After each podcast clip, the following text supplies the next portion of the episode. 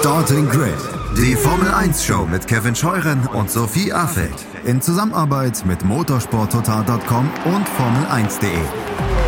Keep racing auf meinsportpodcast.de. Einen schönen guten Tag und herzlich willkommen zu Starting Grid, dem Formel 1 Podcast auf meinsportpodcast.de erneut mit einer Sonderfolge, mit einem Rückspiegel, einem Blick in die Vergangenheit der Formel 1 Teams. Ich bin Kevin Scheuren und an meiner Seite ist wieder Stefan Ehlen. Er ist stellvertretender Chefredakteur von motorsporttotal.com, Formel1.de und de.motorsport.com und Buchautor der Grand Prix Geschichten 1 und 2, grand-prix-geschichten.de, wenn ihr euch seine beiden Bücher zulegen möchtet. Lieber Stefan, schön, dass du dir auch heute wieder die Zeit nimmst. Ich freue mich sehr drauf. Ja, Kevin, ich freue mich auch. Rückspiegel, das ist doch immer schön, die Gelegenheit für uns mal ein bisschen in die Vergangenheit zu schauen und zu gucken, was gibt's da eigentlich für spannende Geschichten, die man heute vielleicht nicht mehr so präsent hat und die doch das erklären, was heute auf der Rennstrecke passiert. In diesem Sinne, let's go. Wir kommen zu einem Team, was, glaube ich, ja, mit Fug und Recht von sich behaupten kann, eins der Publikumslieblinge zumindest im deutschsprachigen Raum in der Formel 1 zu sein. Wir kommen zu Alfa Romeo. Jetzt denkt ihr euch ja, wie Alfa Romeo, also wenn ihr noch nicht so lange dabei seid, Alfa Romeo, hä, wie Alfa Romeo, das ist doch italienisch oder so. Nee, nee. Das ist eigentlich, äh, lieber Stefan, ein Schweizer, man kann sagen, Traditionsteam, was auch heute noch unter dem eigentlichen Namen firmiert, aber den Sponsor Alfa Romeo zumindest noch auf dem Auto habt, denn 2023 wird das letzte Jahr als Alfa Romeo sein. Danach bin ich gespannt darauf, ob der Ursprungstitel die zwei Jahre, bis dann ein Autohersteller mit vier Ringen aus Deutschland einsteigt, wieder sein Comeback in der Formel 1 feiern wird. Ja, da bin ich auch sehr gespannt, ob dann wieder Sauber in der Formel 1 auftaucht oder nicht, zumindest kurz. Ja, Sauber, absolutes Traditionsteam natürlich und vielleicht, Kevin, müssen wir da erstmal noch die Begriffsklärung noch mal ein bisschen erweitern, wie es du gerade gesagt hast. Also Alfa Romeo, der Hersteller, der war ja schon mal mitten im Werksteam in der Formel 1 aktiv, unter anderem in den 50er Jahren. Und wenn mich nicht alles täuscht, war der erste Formel 1 Weltmeister Giuseppe Farina auch ein Alfa Romeo Fahrer. Also, dieses Team hat mit dem heutigen Alfa Romeo nichts gemein. Alfa Romeo heute ist im Gegensatz zu damals weder Konstrukteur noch Hersteller, sondern lediglich der Namensgeber. Also man tritt als Sponsor auf sozusagen, wenn man so will. Und äh, das Team damals hat also ja einfach nichts damit zu tun in den 50er Jahren. Dieses Alfa Romeo wird auch in den Statistiken völlig getrennt voneinander bewertet. Also das, was man unter sauber liest, das ist das, worüber wir uns heute unterhalten, nämlich die Geschichte eines Privatteams aus der Schweiz. Und das ist zum Beispiel auch, Kevin, finde ich bemerkenswert, weil die Schweiz ja über viele Jahrzehnte zum Beispiel gar keine Rennsportveranstaltungen zugelassen hat auf Rundstrecken. Also es gab ein Verbot, dass in der Schweiz diese Art von Motorsport betrieben werden darf. Und das geht auf die Le Mans-Katastrophe zurück aus den 50er Jahren. Und dieses Verbot wurde dann erst jetzt vor ein paar Jahren aufgeweicht durch die Formel E zum Beispiel. Aber ein Privatteam aus der Schweiz hat es dann in die Formel 1 geschafft. Alleine diese Geschichte ist schon also schon mindestens kurios, oder? Ja, definitiv. Vor allem, weil man ja sagen muss, dass der Name Sauber, das ist jetzt nicht irgendwie so, wenn man denkt, man ist besonders rein aus der Schweiz, ja, sondern das ist der Name vom Namensgeber, Peter Sauber, 1970 gegründet. Und vielleicht sollten wir mal über Peter Sauber sprechen, denn das ist ja auch eine dieser Figuren, die vor allem dann vielen von euch sicherlich in den 90ern äh, und in den frühen 2000ern immer wieder begegnet ist, auch jetzt immer mal wieder im Paddock zu sehen, ist immer seltener leider aber der tatsächlich, finde ich, was geschafft hat, was man, wo man sagen muss, das ist à la Bonheur. Also was Peter Sauber dort aufgebaut hat. Wir reden immer noch darüber, dass am Ende des Tages Sauber Technologies quasi der, dass das die Hauptfirma ist. Das heißt, sein Unternehmen, es gibt, es gibt es immer noch. Es ist zwar nicht mehr mit ihm selber, aber es gibt es immer noch. Und deswegen äh, lassen wir über Peter Sauber sprechen. Wer ist dieser Mann eigentlich?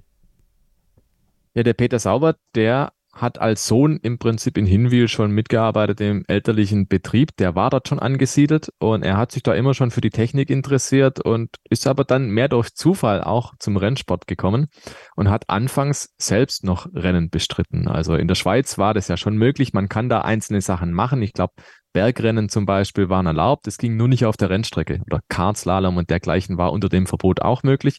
Aber halt nicht diese Veranstaltungen, wie man es halt so kennt. Grand Prix zum Beispiel ging nicht, weil das war auf einer permanenten Rennstrecke. Da wäre man immer im Kreis gefahren sozusagen. Das war in der Schweiz nicht erlaubt.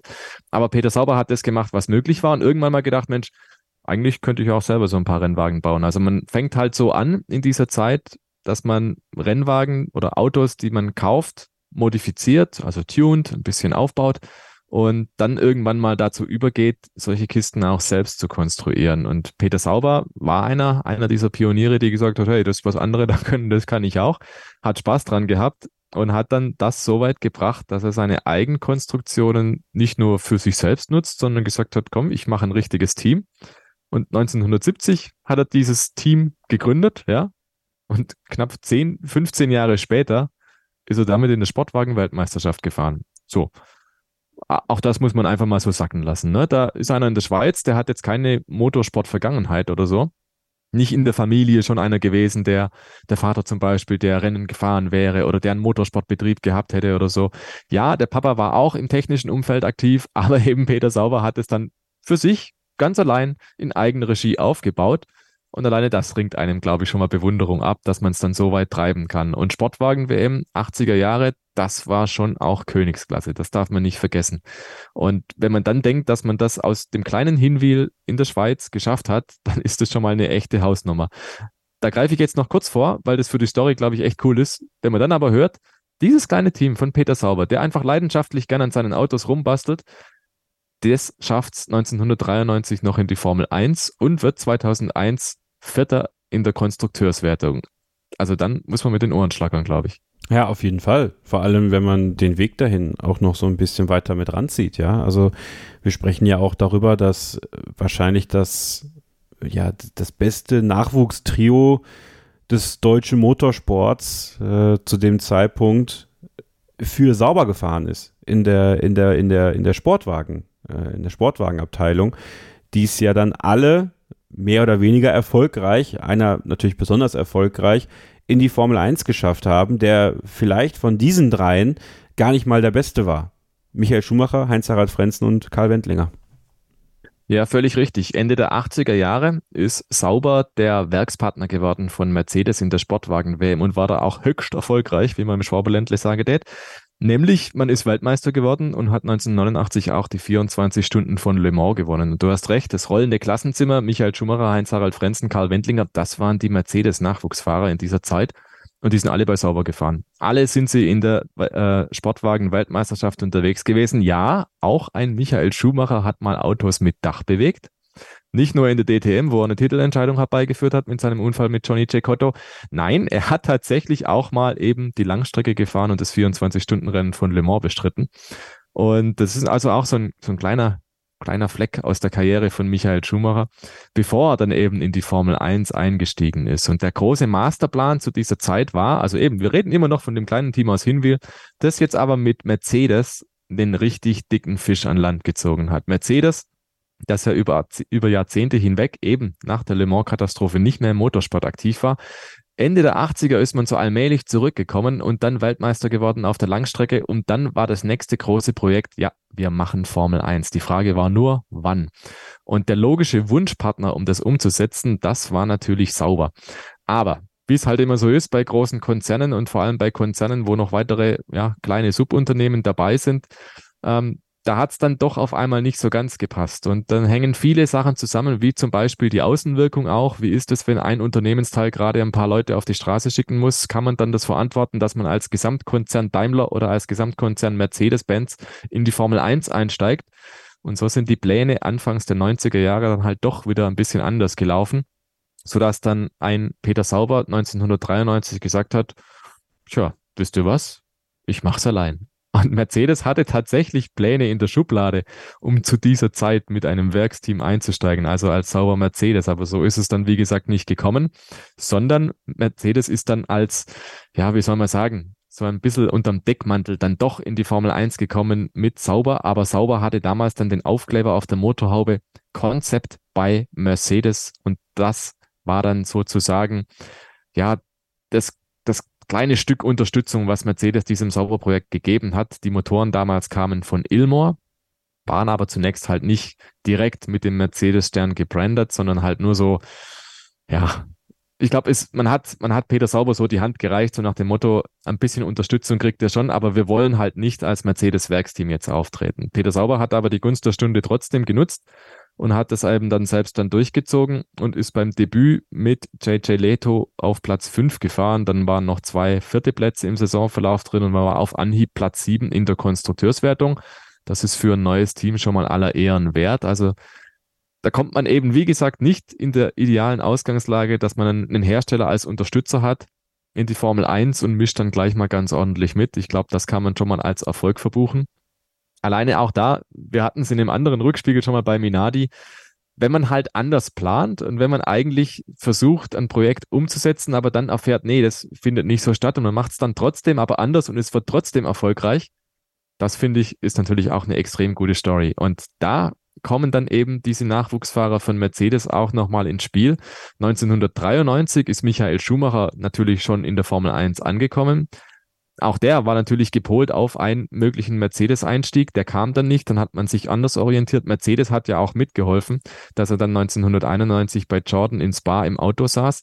Dann ist er seinen Weg gegangen, war dann bei Benetton schon dick im Geschäft, als dann Peter Sauber eingestiegen ist.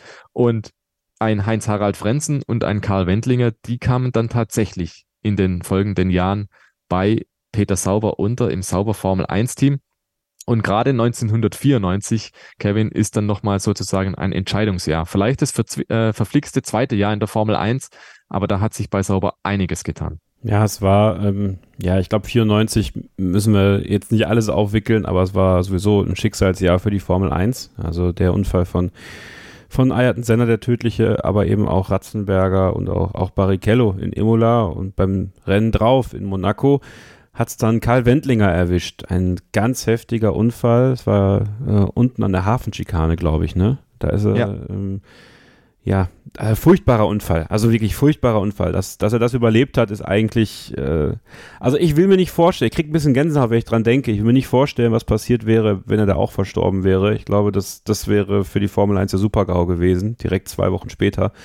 Aber das hat für Sauber äh, ordentliche Probleme hervorgerufen, denn ähm, Hauptsponsor Broker ist dann abgesprungen und es gab dann noch das nächste Problem, nämlich dass auch der Motorenlieferant überlegt hat, wir möchten jetzt was Neues machen. Also 1994 war für Sauber wirklich äh, ein Jahr kurz vor dem Ende, Stefan. Ja, du sagst es. Also der, der Wendlinger Unfall, der war wirklich schlimm. Er lag dann auch lange im Koma. Und also auch da in der Situation hast du natürlich sehr, sehr viele Fragezeichen. Unter anderem, wie sicher ist mein Auto zum Beispiel? Und dann war die Geschichte, du hast gesagt, mit dem äh, Sponsor Broker, das war damals der Headliner sozusagen bei Sauber. Ja, und das war halt irgendwo doch eine windige Nummer und nicht so richtig, äh, wie soll man sagen, zuverlässig, solide, wie man sich es eigentlich wünscht. Ähm, Günther Steiner kann ein Lied davon singen, ne? Der hat dann auch mal einen an Land gezogen, der vielleicht doch nicht so der wahre Sponsor war und nur eher auf die Publicity aus war. Und dann war auf einmal dieses Geld nicht da, was Broker in Aussicht gestellt hatte und Sauber hatte ein Problem. Also eben, es ging darum, konkret können die Rechnungen bezahlt werden oder nicht. Und das im zweiten Jahr in der Formel 1. Also sprich, diesen großen Traum, den man da verwirklicht hat, mit einem sehr soliden Einstieg, der steht dann kurz davor zu platzen, auch weil bei Mercedes wieder mal ein Umdenken eingesetzt hat, nämlich, dass man nicht mit Sauber weitermacht, sondern dass man bei McLaren einsteigt. Und das ist jetzt wieder so eine Situation, auch die hatten wir schon bei Minardi und das habe ich gerade schon erwähnt mit, ja, man plant eigentlich, dass man darauf aufbauen kann, dass man diese Partnerschaft fortführen kann und zack, gibt es eine andere Entscheidung von einem Konzern oder von einem anderen Team oder von einem anderen Konstrukteur.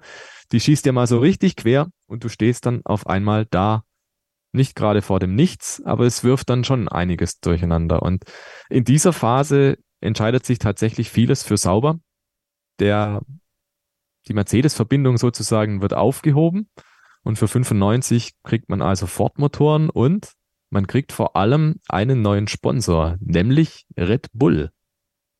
Und das ist, glaube ich, eine Konstellation, die sehr, sehr vielen auf einmal in Erinnerung wiederkommt, weil das sind dann diese Farben bei Red Bull und Sauber, dieses dunkelblau und natürlich dann das markante Gelb und das markante Rot. So kennt man die Sauberautos von Mitte der 90er Jahre an. Und da, glaube ich, fallen viele oder fällt bei vielen jetzt der Groschen, wo man sagt, ja, da ist mir sauber zum ersten Mal so richtig bewusst aufgefallen in der Beobachtung. Das waren ja auch die, die ersten WM-Jahre von Michael Schumacher so und die Sauberautos, die waren dann eben in diesem Farbkleid gekleidet. Und Heinz-Harald Frenzen fährt in Monza auf Platz drei. Heinz Harald Frenzen hätte 96 auch der deutsche Olivier Panis sein können in Monaco, ne? Ja, das ist richtig. Also Sauber war 1996 knapp dran, eben diesen Monaco Grand Prix zu gewinnen. Monaco war damals ja ein verrücktes Rennen und äh, die meisten werden es natürlich wissen. Es hat geschüttet. Michael Schumacher, der war nach ein paar Metern schon raus im Rennen raus. Und so hat es halt immer wieder einige Fahrer erwischt. Am Ende sind, glaube ich, nur noch drei oder vier gefahren. Also sehr viel mehr hat sich nicht mehr getan in diesem Rennen. Und Heinz-Harald Frenzen, aber der hatte dann in der Schlussphase noch einen Unfall, hat sich, glaube ich, den Frontflügel abgefahren, musste nochmal an die Box. Und wenn man jetzt gerechnet hätte, als, also zu dem Zeitpunkt, als Frenzen diesen Unfall hatte, wenn man dann bedenkt, wer zu diesem Zeitpunkt vor ihm lag und alles ausgefallen ist, wenn man diese Rechnung dann zu Ende führt und den Unfall mal außen vor lässt, kommt man zu dem Ergebnis, er hätte einfach nur sich raushalten müssen und wäre als erster ins Ziel gefahren. Das ist jetzt natürlich eine Milchmädchenrechnung, schon klar. Aber in der grauen Theorie der Formel 1 bedeutet das, ja, da war eine Chance da, dieses Rennen zu gewinnen. Und wie wir wissen, in der tatsächlichen Geschichte hat es ja auch ein Underdog gewonnen, nämlich Olivier Panis auf dem Ligier. Das war der letzte Sieg für Ligier in der Formel 1, bevor das Team dann umbenannt wurde in Prost. Und eben, was so ein Sieg dann wert ist, Olivier Panis hat nur dieses eine Rennen gewonnen in seiner Karriere. Der Frenzen hat später dann trotzdem noch Siege geholt, das wissen wir ja. Aber auch da sind wir wieder an dem Punkt, Mensch, dieser Sieg, das wäre halt schon eine Hausnummer gewesen. Und noch dazu in Monaco. Aber den hat Sauber tatsächlich nicht gekriegt. Aber es ist trotzdem weitergegangen. Also man, man kann vielleicht auch daraus sehen, äh, die Konkurrenzfähigkeit war schon irgendwo dann vorhanden. Und 1997 geht es dann zum Beispiel weiter, dass man dann mit Ferrari-Motoren auf einmal antritt und dass mit Petronas wieder ein namhafter Sponsor in dieses Team investiert. Also da hatte Peter Sauber tatsächlich ein gutes Händchen für die entsprechenden Partnerschaften und die sind ja auch sehr, sehr lange dann geblieben. Also Red Bull, das lief über einige Jahre und Petronas ist ihm auch sehr, sehr lange treu geblieben. Die haben dann unter anderem das Branding für die Motoren unternommen, übernommen. Wenn ihr euch also noch in Erinnerung ruft, zum Beispiel der Sauber, der hieß nie Sauber Ferrari in der Formel 1 Ende der 90er Jahre, sondern das war immer ein Sauber Petronas. Und Petronas nur, weil eben Petronas für die Motoren bezahlt hat. Und ich muss sagen, das ist genau das. Ich habe mir auch das Bild nochmal vom 97er Sauber Petronas äh, hervorgerufen. Ich habe so mal Quartett gespielt, ja. Und äh, der Sauber, das ist, das ist die Farbgebung vom Sauber, die mir am geläufigsten ist. So dieses türkise Petronas auf den Sidepods und äh, die Red Bull, äh, die gelbe Red Bull Nase vorne. Ja, ja, das, äh, da weckt, das weckt meine Erinnerung. Äh, das sind die 90er für mich in der Formel 1 mit diesem, diesem Sauber. War auch großer Fan von dem Team, muss ich sagen, weil es eben Underdogs waren. Und ähm, da hatte ich immer ein Herz für, muss ich wirklich sagen. Aber es ging ja dann weiter. Die 90er waren irgendwann vorbei und die 2000er brachen an und damit auch eine ganz wilde Zeit, vor allem in den frühen, 2000, in den frühen 2000ern bei Sauber, denn da kam dann irgendwann mal ein deutscher Motorenhersteller dazu, der das Ganze ein bisschen auf links gedreht hat und für ordentlich Chaos gesorgt hat und ja, sicherlich auch ein bisschen hinter den Erwartungen zurückgeblieben ist. Aber darüber sprechen wir nach einer kurzen Pause hier im Rückspiegel zu ja, Alfa Romeo sauber hier bei Starting Grid, dem Formel 1 Podcast auf meinsportpodcast.de. Wir sind zurück hier beim Rückspiegel zu Alfa Romeo Schrägstrich sauber bei Starting Grid, dem Formel 1 Podcast auf meinsportpodcast.de. Mit mir Kevin Scheuren und Stefan Ehlen, dem stellvertretenden Chefredakteur vom Motorsport Network Deutschland, Buchautor der Grand Prix Geschichten 1 und 2, könnt ihr auf grand-prix-geschichten.de erwerben. Und wir machen weiter mit den 2000ern bei Sauber. Und da hast du das Jahr 2001 schon angesprochen. Das war ein irres Jahr für Sauber. Das war allgemein ein, eine eine super interessante Saison in, in Retrospektive, ähm, weil im Mittelfeld vor allem so viel Bewegung war, Stefan, und sauber ein Paket geschnürt hat, was ja sie in ganz neue Sphären gefühlt äh, gestoßen hat. Ja, völlig richtig. Und wenn wir dann immer hören, Sauber hat immer auch ein Fable für Nachwuchsfahrer gehabt. Es gibt, glaube ich, kein zweites Jahr, wo das so zutrifft wie auf 2001. Du hast nämlich auf der einen Seite im Team Nick Heidfeld, den langjährigen McLaren und Mercedes-Protégé, der in die Formel 1 geholt wurde zu Prost, dort 2000 null Punkte gemacht hat, dann zu Sauber kam fürs Jahr 2001 und Kimi Räikkönen, ein Mann, der eine Handvoll Rennen bestritten hat überhaupt, bevor er dann in die Formel 1 gefahren, äh, Formel 1 befördert wurde, von Peter Sauber geholt Und da gab es ja erhebliche Widerstände damals, dass Kimi Räikkönen überhaupt keine Chance habe, da die Superlizenz zu kriegen. Der musste erstmal einige Testfahrten bestreiten, bis man halbwegs davon überzeugt war, dass er diesen Formel-1-Führerschein überhaupt kriegt. Und selbst dann war immer noch der Widerstand extrem groß, dass man das im Prinzip überhaupt nicht machen kann. Und inzwischen gibt es ja längst Hürden. Es gibt ja längst ein Punktesystem, um diese Punkte für die Superlizenz zu erreichen.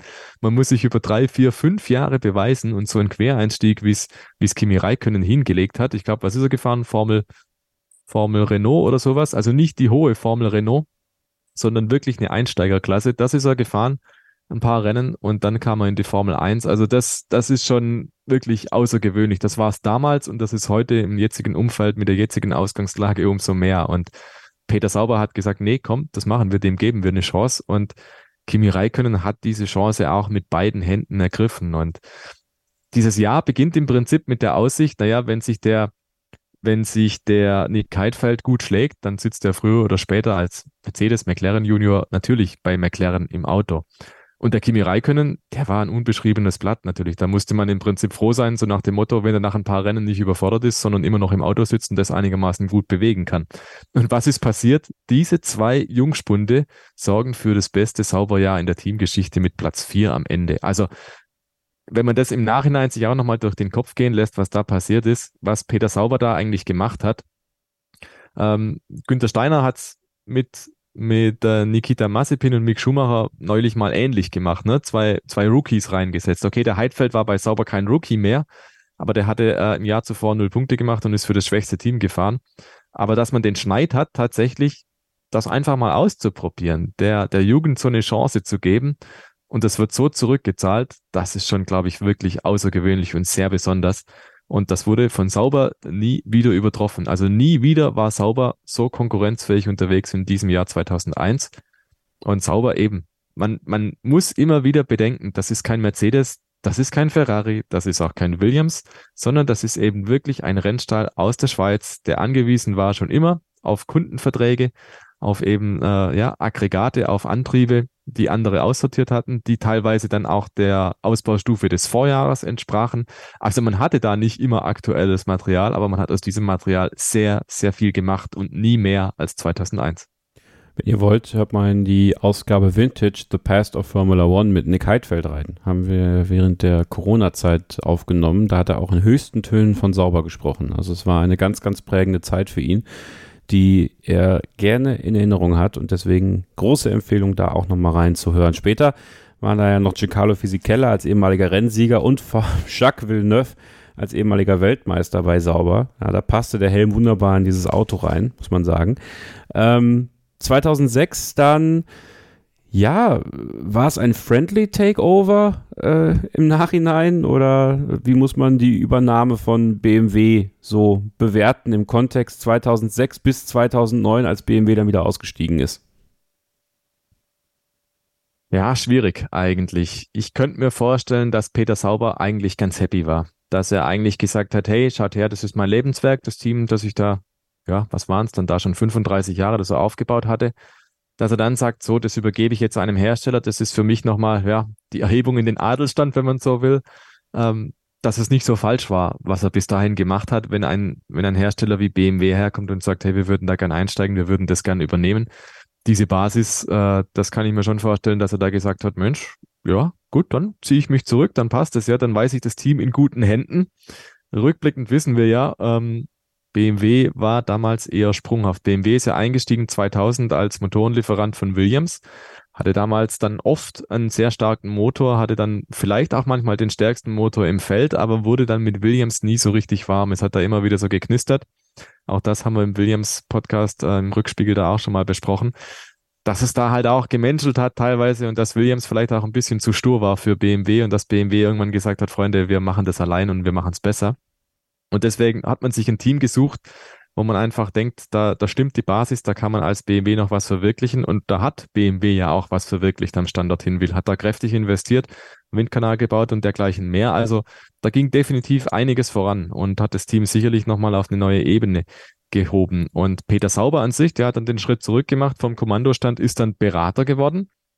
Ja, und BMW als BMW sauber, was ich übrigens sehr charmant fand, dass man den Namen behalten hat, ne? dass man nicht gesagt hat, wir sind irgendwie das BMW F1-Team, sondern wir sind das BMW sauber F1-Team. Ich glaube, da hat man auch bei sehr, sehr vielen Fans sehr, sehr viel gepunktet.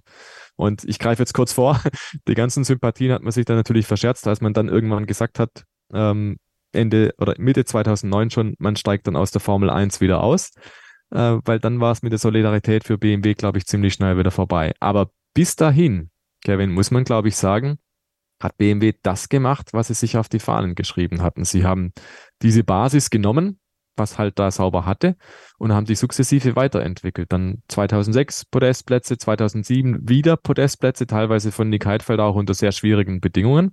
Und 2008 dann mit Robert Kubica da war man teilweise in den Titelkampf involviert. Und da hält sich ja auch hartnäckig die Geschichte, ja, wenn BMW die Entwicklung nicht vorzeitig auf 2009 gedreht hätte, dann hätte man vielleicht am Ende des Jahres nochmal ein bisschen mithusten können im Titelkampf.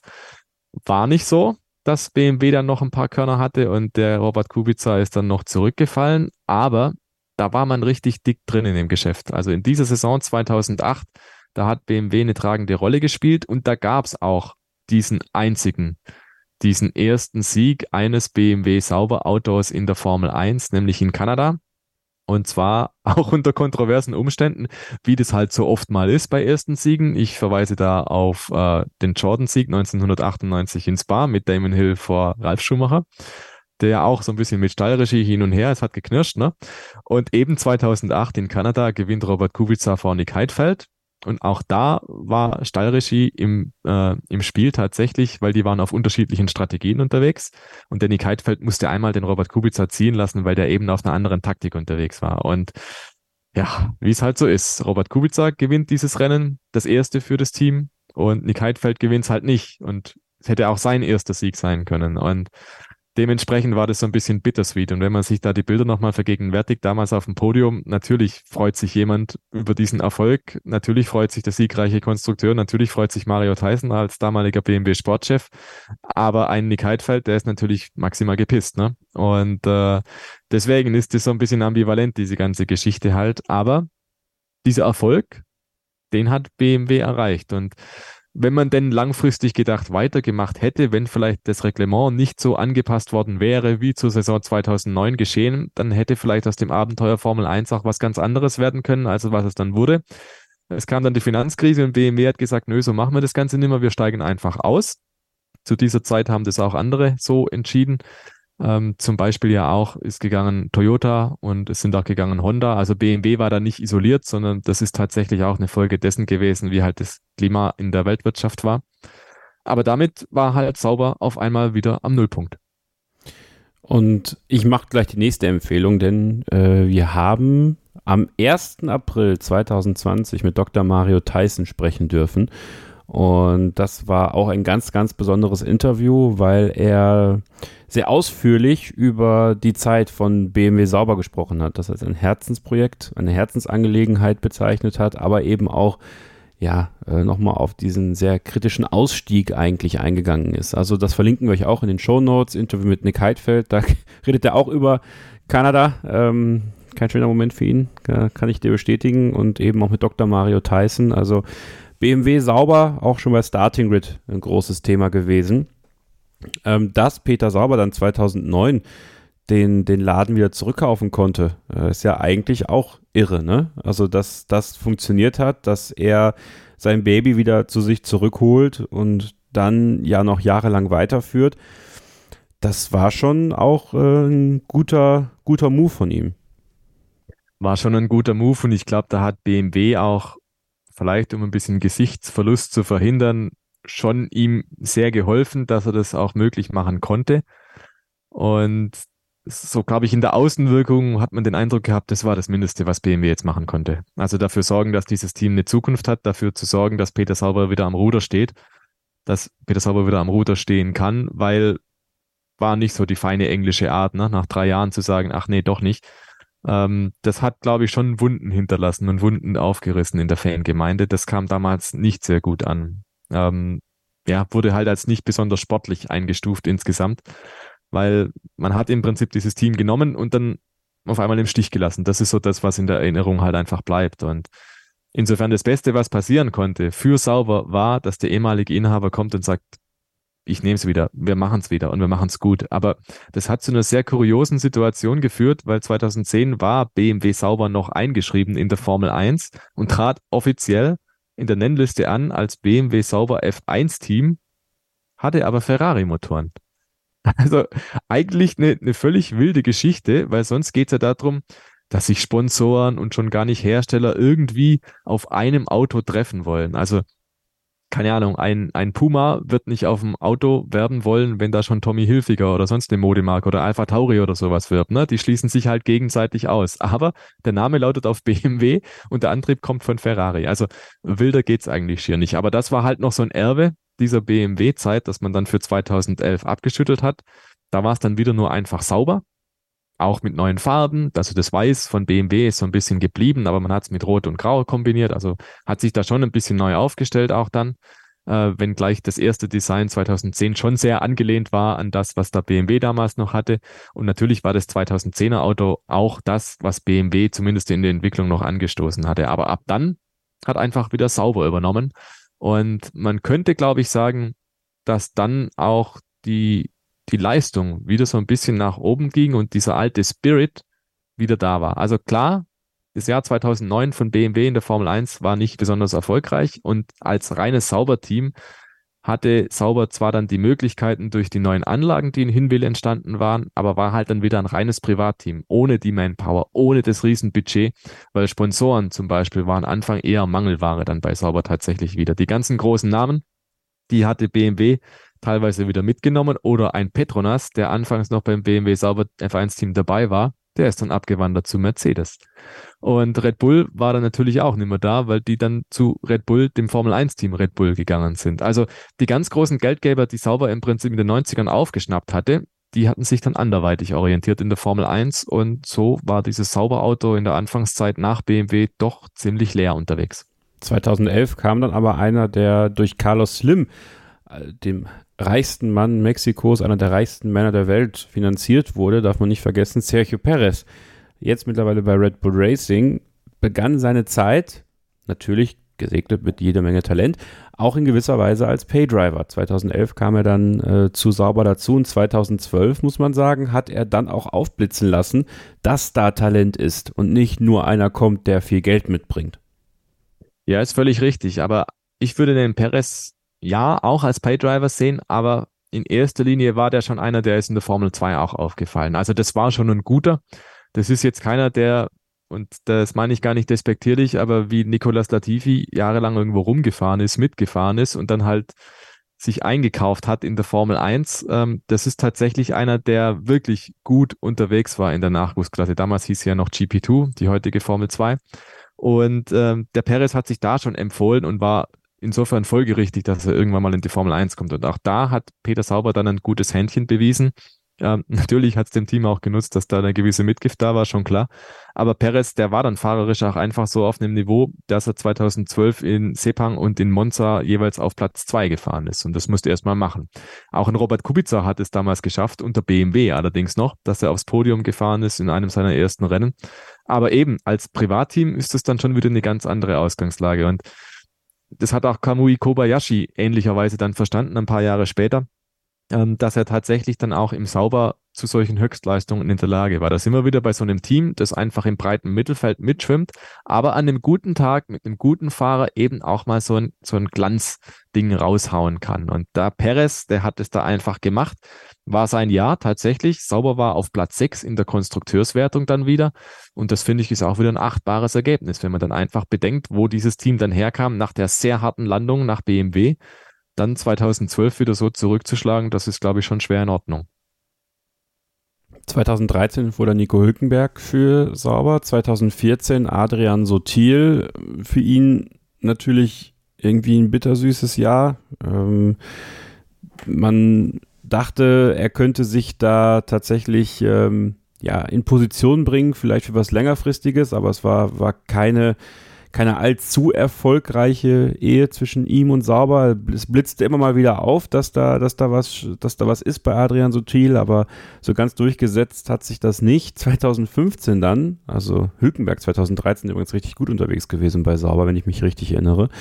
2015 dann aber ähm, ja eine der interessanten Posten der Formel 1. Äh, sagen wir mal so, es waren ein paar mehr Verträge unterwegs, als es Cockpits gab. Ja, das kann man so sagen. Also die Vorgeschichte ist noch, dass Monisha Kaltenborn in der Saison 2012 am Team beteiligt wurde. Also sie war schon lange in die Saubersachen involviert gewesen, aber dort wurde sie eben dann am Team beteiligt und 2012, Ende des Jahres, ist sie auch zur Teamchefin geworden dann und hat dann also in den folgenden Jahren vom Kommandostand aus das alles geleitet. Peter Sauber hat wieder den Schritt zurück gemacht und also sie, Monisha Kaltenborn, als Anwältin hat dann vor der Saison 2015 fünf Fahrer unter Vertrag gehabt. Ja. Sie hatte aber das Problem, sie hatte nur zwei Autos. Und ähm, man kann sich schon ausmalen, dass das irgendwie nicht so ganz reibungslos abgelaufen ist. Und so war es damals tatsächlich ja auch. Am Ende sind gefahren Markus Eriksson und Felipe Nasser. Und gefahren wären laut Vertrag eigentlich auch Adrian Sutil, der Guido van der Garde und Jules Bianchi. Und jetzt muss man vielleicht ein paar Sachen noch erklären. Und ich fange vielleicht mal mit Jules Bianchi an. Dass er bei Sauber nicht gefahren ist, lag daran, dass er tatsächlich ja Ende 2014 den schweren Unfall in Suzuka gehabt hat, dann im Koma lag und schließlich dann verstorben ist. Aber es gab Vereinbarungen, die dafür gesorgt hätten, dass er einen Stammfahrerplatz bei Sauber hätte kriegen sollen. Er war ja Marussia-Fahrer, hat er auch gepunktet ähm, und hätte eben im folgenden Jahr dann bei Sauber fahren sollen. So, das war die eine Geschichte, die aus offensichtlichen Gründen nicht zustande kommen konnte. Adrian Sutil, auch der hätte eigentlich 2015 Vertrag gehabt und das hängt ein bisschen mit Bianchi zusammen, würde ich attestieren von draußen. Adrian Sutil war damals einer der ersten, der da äh, die Unfallstelle auch gesehen hat wenn ich mich recht erinnere, und den die Ereignisse extrem mitgenommen haben, was da passiert ist beim Japan Grand Prix rund um den mit Todesfolge ausgegangenen Unfall von Jules Bianchi. Kann mir gut vorstellen, dass Sutili jetzt auch nicht sehr darauf gepocht hat, dass er dann 2015 den Platz kriegt. Zumindest ist mir nichts bekannt, dass er da irgendwelche rechtlichen Schritte eingeleitet hätte. Anders Guido van der Garde, der hat tatsächlich die Sache vor Gericht getrieben der hat auch dafür gesorgt, dass beim Saisonauftakt in Melbourne da die Gerichtsvollzieher im Fahrerlager waren und die Fahrzeuge äh, sind gepfändet worden teilweise. Es war schon öfter in der Formel 1 der Fall, natürlich in früheren Jahren auch, aber das war so ein Fall aus der jüngeren Geschichte, dass die Sache also definitiv vor Gericht ging und später gab es dann auch Entschädigungen und so weiter. Ähm, das ist eine sehr diffizile und sehr komplexe Geschichte, aber es gab eben diesen Rechtsstreit dran, ja, wer hat denn eigentlich jetzt den Vertrag und wer soll jetzt eigentlich fahren? Und man hat sich dann später dann drauf geeinigt, dass eben Guido van der Garde nicht fährt. Der hat dann, glaube ich, auch eine Entschädigung gekriegt. Und gefahren sind dann Markus Eriksson und Philippe Nasser. Und die anderen Fälle der Verträge, die tatsächlich bestanden, aber nicht zum Einsatz gekommen sind, die wurden halt anderweitig gelöst. Also kein Ruhmesblatt, glaube ich, äh, für Team und Teamchefin diese Geschichte. Das hat tatsächlich auch wahrscheinlich dafür gesorgt, dass jetzt Zauber hm, vielleicht nicht mehr so als die ideale Adresse wahrgenommen wurde. Also ich glaube, das hat der Außenwirkung sehr geschadet, diese Episode. Und es hat sich dann auch so dargestellt, dass Sauber ja ab Mitte der 2010er Jahre mehr und mehr finanzielle Schwierigkeiten gekriegt hat und das Team dann also wieder mal an so einen Punkt kam, wo es nicht so klar war, geht's weiter und wenn ja, wie? 2016 wurde es dann sehr problematisch, auch da wieder finanzielle Schwierigkeiten und im Endeffekt der, das finale Ende von Peter Sauber bei seinem Team. Ja, das ist richtig. Peter Sauber ist dann ausgestiegen, weil Longbow Finance eingestiegen ist. Also das ist dann eine Investorengruppe, die hat sich dann ins Team eingekauft und Peter Sauber hat sich dann nochmals von seinem Lebenswerk verabschiedet. Damit war aber dann halt das Team wieder auf vermeintlich soliden Beinen gestellt und ähm, die Zukunft war dann gesichert, die mittelfristige. Und Peter Sauber hat dann also nochmal den Schritt zurück gemacht. Also er hat das Team gerettet, er hat es in die nächste Ära getragen, er hat es dann abgegeben an Teamchefin Monisha Kaltenborn und hat sich dann halt aus dem operativen Geschäft schlussendlich dann doch zurückgezogen nochmal. Also ja, da kann man wirklich sagen, die Ära Peter Sauber, die endet dann 2016. 2016 dann auch Longbow Finance äh, eingestiegen bei Sauber. Ähm, das ist ja im Grunde genommen immer noch dieselbe Organisation, die jetzt hinter Sauber steht, oder? Ist, ist das nicht dann auch, also die Rausing-Familie, die auch hinter Longbow Finance steht? Ja, die waren dann damals schon involviert und äh, der sprichwörtliche Tetrapack ist immer noch ja. mit drin. Okay. 2017 dann ein bisschen bitter für, für Pascal Wehrlein gelaufen, muss man sagen, denn ähm, der hat sich ja beim Race of Champions an der Wirbelsäule verletzt. Das war auch ein heftiger Unfall damals in diesem, was ist das, waren KTMs, glaube ich, die sie da gefahren sind. Also ganz, ganz bitter für ihn gewesen, weil dadurch wurde er ersetzt durch Antonio Giovinazzi, der da seine erste Chance bekommen hat. Monisha Kaltenborn musste gehen und der Teamchef, der dann die nächsten Jahre die Geschicke bei ähm, Sauber beziehungsweise später Alfa Romeo geleitet hat. Frederic Vasseur ist eingestiegen und der hat ja auch seine ganz besondere Geschichte eigentlich hin zum Formel 1 Teamchef geschrieben.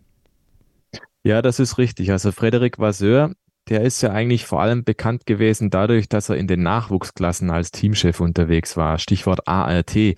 Da galt er als Meistermacher. Also wer für ART gefahren ist in den frühen 2000ern, 2010er Jahre, der hatte oft sehr, sehr gute Karten auf eine Top-3-Platzierung oder sogar den Meistertitel.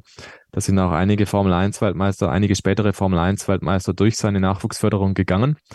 Frederik Vasseur, also mit AAT Spitzenfahr äh, Spitzenteamchef gewesen. Ich glaube, ist nicht sogar Lewis Hamilton, Nico Rosberg, die könnten für AAT gefahren sein, bilde ich mir ein. Sind sie beide, genau, ja. Sind sie beide, gell? Siehst du. Und ähm, ja, eben, also gute Schule. Der hat da damals schon also wirklich auch ein gutes Händchen gehabt. Der kam dann zu Renault als Teamchef in die Formel 1, müsste 2016 gewesen sein, war ein eher kurzes Gastspiel. Und dann kam er eben dann zu Sauber und hat dort übernommen, als äh, Frau Kaltenborn gegangen war. Und das war auch in so einer Phase, ja, da war Sauber nicht mehr in Grau unterwegs, aber man war halt eine graue Maus. Also die Ergebnisse waren nicht gut. Man hatte sich gerade so über die Runden gerettet irgendwie. Mit Longbow Finance war dann endlich jemand an Bord, der auch dann für Stabilität gesorgt hatte auf finanzieller Ebene, aber die Ergebnisse haben es halt noch nicht so hergegeben. Aber es kam dann frischer Wind eben durch diesen neuen Geldgeber und durch Teamchef Vasseur. Und dann 2018 kann man sagen, endlich, Kevin, kommen wir dann wieder auf das Thema dieser Folge zurück, nämlich auf Alfa Romeo. Alfa Romeo ist dann eingestiegen als Namensgeber in das Team. Dadurch hat sich auch das Farbschema geändert. Also man hat dann dieses Dunkelblau, was einst Felipe Nasser durch seinen äh, Bankensponsor aus Brasilien mitgebracht hatte, hat man dann abgelegt und ist dann zurückgekommen auf Weiß und dieses Dunkelrot oder Burgunderrot kann man vielleicht sagen. Man hatte dann auch endlich wieder aktuelle Ferrari-Motoren. Man hat mit Charles Leclerc einen Ferrari-Nachwuchsfahrer gekriegt, der dann also Alfa Romeo oder Schrägstrich Sauber dann als Sprungbrett nutzen konnte für seine weitere Karriere. Und damit war man im Prinzip wieder zurück als sauber so eine Nachwuchsschmiede. Das hatte so ein bisschen Nachgeschmack von 2001. Ne? Da war auch frischer Wind durch junge Kräfte, der Charles Leclerc, einer, der sich beweisen kann und muss.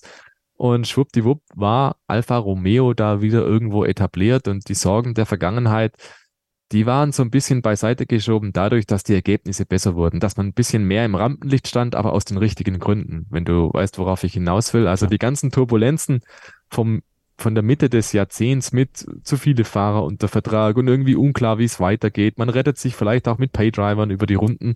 Und jetzt auf einmal, zack, steht da der Leclerc da, sorgt für gute Ergebnisse und es weht so ein Hauch Ferrari durch die Hallen bei Sauber. Man muss dazu sagen, man hat ja trotzdem auch mit Orlen, äh, dadurch, dass Robert Kubica ja jetzt auch in dem Team involviert ist als Test-, Entwicklungs- und Ersatzfahrer, äh, einen potenten Sponsor dazu bekommen über die Jahre, weswegen ja auch diese Farbstruktur mitgehalten wurde. Ähm, 2019 dann aber trotzdem äh, die Rückkehr von Kimi Räikkönen, nachdem Charles Leclerc zu Ferrari gefahren ist, gemeinsam mit Antonio Giovinazzi äh, ist er ja jetzt ein paar Jahre dann auch gefahren, konnten nicht mehr so wirklich an die auch besseren Zeiten von Sauber anknüpfen. Also Alfa Romeo war eigentlich generell wirklich so ein Mittelfeldmäuschen, ne? Ja, Mittelfeldmäuschen, das glaube ich schon dann profitiert hat von ja, von der PR, die durch Raikkonen natürlich kam. Also einer der beliebtesten Fahrer in der Formel 1 zu seiner aktiven Zeit, ganz klar. Und ich glaube, zunächst war da auch ein gewisser Zauber noch da. Einfach Raikkonen zurück an dem Ort, wo er seine Formel 1 Karriere fast 20 Jahre zuvor begonnen hatte. Das hatte schon einen gewissen Charme. Und irgendwo war das auch ein lustiges Thema sozusagen, wenn er zurück zu seinen Anfängen geht und es war jedem klar, das ist der Herbst seiner Karriere, das wird wahrscheinlich die letzte Station sein und da kann man ja auch relativ schnell so Sprüche wie, ja, Formel 1 mache ich nur so als Hobby und ähm, da konnte man auch schon so ein bisschen erahnen, in welche Richtung das geht und man kann, glaube ich, Kimi Räikkönen auch eine gewisse Lustlosigkeit äh, attestieren in den, in den letzten Jahren, dass es nicht mehr ganz der, der finale Biss war, der ihn da getrieben hat. Und Antonio Giovinazzi, ja, der war Ferrari Junior, aber er ist jetzt wahrscheinlich auch nicht der kommende nächste Fünffach-Weltmeister. Das konnte man auch schon recht früh irgendwo ablesen. Und dann muss man vielleicht sagen, das Team war im Mittelmaß unterwegs, aber die Fahrer waren halt auch nicht das Top-Material schlechthin und von Ehrgeiz zerfressen. Und wenn sie es vielleicht waren, dann war vielleicht halt irgendwo aus anderen Gründen ähm, die Messlatte, wo sie halt war. Und ich glaube schon, dass da einiges miteinander reingespielt hat. Also der Giovinazzi ist jetzt sicherlich keiner, der ein Team sensationell nach vorne bringen würde, sonst wäre er schon längst im Ferrari gesessen. Also in der Jetztzeit gesprochen dann wäre er sicherlich nicht äh, irgendwo in der zweiten Reihe verschwunden oder so, sondern der würde dann definitiv eine höhere Rolle haben, als das, die er jetzt hat. Der fährt ja dann bald Ferrari auf der Langstrecke. Das ist ja alles wunderbar. Aber von Formel 1 gesprochen, ähm, glaube ich, hat er den ganz großen Durchbruch nicht geschafft. Und das war in den Anfangsjahren bei Sauber, glaube ich, schon nacherkennbar. Der hat da den, den Raikönnen auch regelrecht vergöttert und hat da gesagt, also er hat den größten Respekt und er lernt so viel vom Raikönnen und so. Und irgendwie hat man immer den Eindruck gehabt, ähm, ja, das läuft zu gut bei den beiden und er, er schafft es irgendwo auch nicht, den Raikönnen zu biegen. Und ja, ich glaube, das sagt schon einiges darüber aus, über die Leistungsfähigkeit der Fahrer dann in dieser Saison 2019 und in den folgenden Jahren. Da ist man nie so richtig vorangekommen. Irgendwo hatte sich Alfa Romeo da festgefahren, glaube ich. Und rein technisch war man auch nicht so weit, dass man da tatsächlich weiter vorne mithalten kann. Man ist da irgendwo mitgeschwommen im Mittelfeld. Aber so die ganz großen Akzente, die man sich vielleicht versprochen hatte, als Raikönnen zurückkam, dass es vielleicht mal noch Richtung Podium geht, hin und wieder an die, ja, an die Ansprüche oder an die Hoffnungen hat man nie anknüpfen können.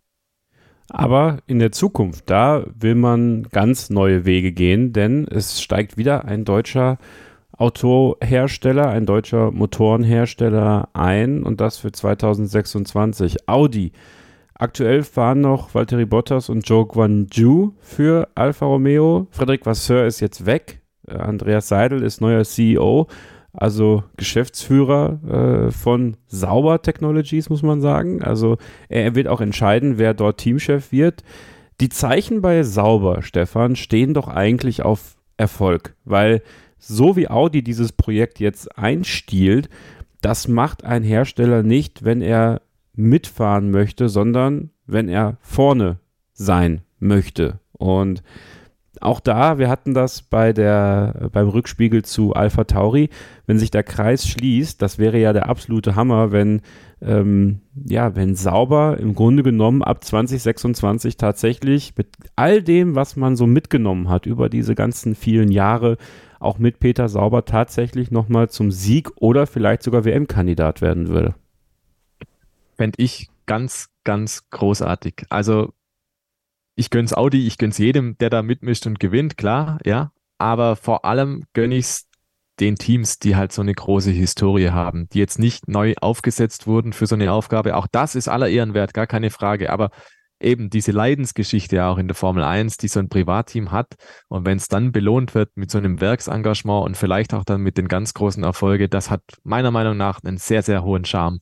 Und ja, du sagst es, die Voraussetzungen sind extrem gut, weil das, was zum Beispiel vor 20 Jahren noch anders war bei BMW, Mai, die hatten halt ihren Zehnzylinder, den haben sie halt eingebaut. Natürlich hat man da Motorenentwicklung betrieben. Natürlich war das komplex und kompliziert. Aber sozusagen, man konnte auch jederzeit wieder aussteigen ohne Probleme. Und jetzt mit diesen anderen Antriebssträngen, mit diesen neuen Turbo-Hybrid-Regeln, ist es einfach so, dass diese Motoren um ein Vielfaches komplexer und um ein Vielfaches teurer sind. Und so ein Projekt schiebst du nicht einfach an, wenn du sagst, ach, nach zwei Jahren habe ich eh keinen Bock mehr, sondern das machst du wirklich nur, wenn du langfristig planst, da aktiv zu sein. Also man kann, glaube wirklich davon ausgehen, so ein Formel-1-Projekt mit so einem Vorlauf, wir, wir haben jetzt gerade mal 2023, also drei Jahre Vorlauf sind das jetzt schon für Sauber und Audi. Und dann wird man sicherlich fünf, sechs, sieben Jahre aktiv bleiben wollen. Also das muss das Mindeste eigentlich sein, wenn man so eine große Investition anschiebt. Und da glaube ich, kann man sich schon auf die Schulter klopfen bei Sauber, dass man diesen Deal hat landen können, weil das sichert dem Team natürlich eine Existenz, wahrscheinlich fürs nächste Jahrzehnt. Und eben auch die Chance, die Aussicht, dass da richtig was nochmal vorwärts geht, weil man darf nicht vergessen, der Sprung, den Sauber im Prinzip gemacht hat, dadurch, dass BMW dabei war an Infrastruktur, an Manpower, an Know-how und dergleichen mehr, der wird jetzt auch nochmal kommen. Und der wird jetzt kommen mit eben modernem Wissen, mit nochmal modernerer Infrastruktur. Und das Ganze wird sich sozusagen wiederholen dass Sauber einfach jetzt nochmal eine Frischzellenkur kriegt. Natürlich bringt Audi neue Leute mit, aber die Leute, die jetzt schon bei Sauber sind, die werden dadurch auch nochmal in das neue Umfeld dann mitgenommen. Ganz andere finanzielle Struktur, ganz andere personelle Struktur, ganz andere Möglichkeiten. Also ich glaube tatsächlich für so ein Privatteam ist es, ja, ich habe es schon öfter gebraucht, den Begriff des Ritterschlags, aber einfach nochmal so ein, so ein Gütesiegel. Ne? Also man würde dieses Team sauber nicht übernehmen, wenn man aus Audi-Sicht nicht den Eindruck hätte, da kann man was damit bewegen. Das ist eine gute Grundlage, das ist eine gute Ausgangsbasis, worauf man das Formel-1-Projekt dann stützen kann. Und ich glaube, insofern darf Peter Sauber auch immer noch stolz sein auf das, was er da geschaffen hat, weil eben jetzt schon der zweite deutsche Hersteller ankommt. Und wenn man sogar Mercedes noch ein bisschen reinrechnet, dann ist es sogar der dritte. Und ähm, das ist schon wirklich was Besonderes, ne? dass man die ganz drei großen Automarken, also VW, BMW und Mercedes, schon mal bei sich gehabt hat und das in der Formel 1. Also das kann nicht jeder auf die Fahnen schreiben und Peter Sauber hat es aber geschafft und ich kann mir gut vorstellen, dass mit diesem Vorlauf tatsächlich Audi auch auf einem guten Niveau einsteigt. Und die große Frage ist dann natürlich ja, mit wem, also mit wem an der Spitze im Team als Teamchef und mit wem auf Fahrerseite. Also da wird man wahrscheinlich auch noch einige Spekulationen haben. Aber ja, das Projekt, wie es jetzt bisher angeschoben wurde, das kann durchaus dazu beitragen, dass Sauber ähm, über kurz oder lang weiter vorne landet und vielleicht sogar eines Tages sehr weit vorne landet in der Formel 1. Das war ja der Rückspiegel zu Alfa Romeo Schrägstrich sauber. Und eigentlich wäre jetzt eine Folge des Starting Grid Glaskugelratens ganz schön, um zu wissen, wie es mit Sauber und Audi weitergeht. Aber das müssen wir alle beobachten, das werden wir alle beobachten. Ich bedanke mich ganz herzlich bei dir, Stefan, dass du dir Zeit genommen hast, mit mir über Sauber zu sprechen. Ja, vielen herzlichen Dank dir, Kevin. Und äh, ich spreche hoffentlich einigen aus der Seele, wenn ich sage, eigentlich sind wir doch alle irgendwo Sauber-Fans, oder? Weil Sauber, das war so ein Team, das uns durch die 90er und frühen 2000er einfach begleitet hat. Und ich glaube, dieses Schicksal von BMW gekauft und hängen gelassen zu werden, in Anführungszeichen, hat uns alle irgendwie mitgenommen. Und die Sauber-Story in der Formel 1 ist irgendwie so ein viel gut Moment, finde ich, ähm, weil man da einfach gut mitfiebern kann und weil dieses Team ungeheuer sympathisch ist, so kam es für mich immer rüber. Und das ist ein Team, dem kann man bedenkenlos die Daumen halten, auch wenn man eigentlich unparteiisch ist. In diesem Sinne. Diese Story ist noch lange nicht auserzählt und das ist auch gut so. Wenn ihr mehr Stories lesen wollt von Stefan Ehlen, dann gönnt euch doch Grand Prix Geschichten. Eins und zwei. Beide Bücher sind jetzt erhältlich auf grand-prix-geschichten.de mit Widmung und Signatur wird euch das dann zugeschickt, also greift da definitiv zu. Und ja, greift auch bei Starting Grid zu in eurer Podcast-App. Abonniert uns, lasst uns gerne Bewertung da bei iTunes und wo auch immer ihr uns bewerten könnt. Das hilft uns, das wird uns sehr freuen. Und ja, wir werden uns schon bald wieder mit einem Team aus der Vergangenheit, aus der Gegenwart und deren Vergangenheit beschäftigen hier im Rückspiegel. Seid gespannt darauf, welches das sein wird. Bis dahin, bleibt ihr bitte gesund, passt aufeinander auf und keep racing. Starting Grid, die Formel 1 Show mit Kevin Scheuren und Sophie Affeld. In Zusammenarbeit mit motorsporttotal.com und Formel1.de. Keep racing. Auf meinsportpodcast.de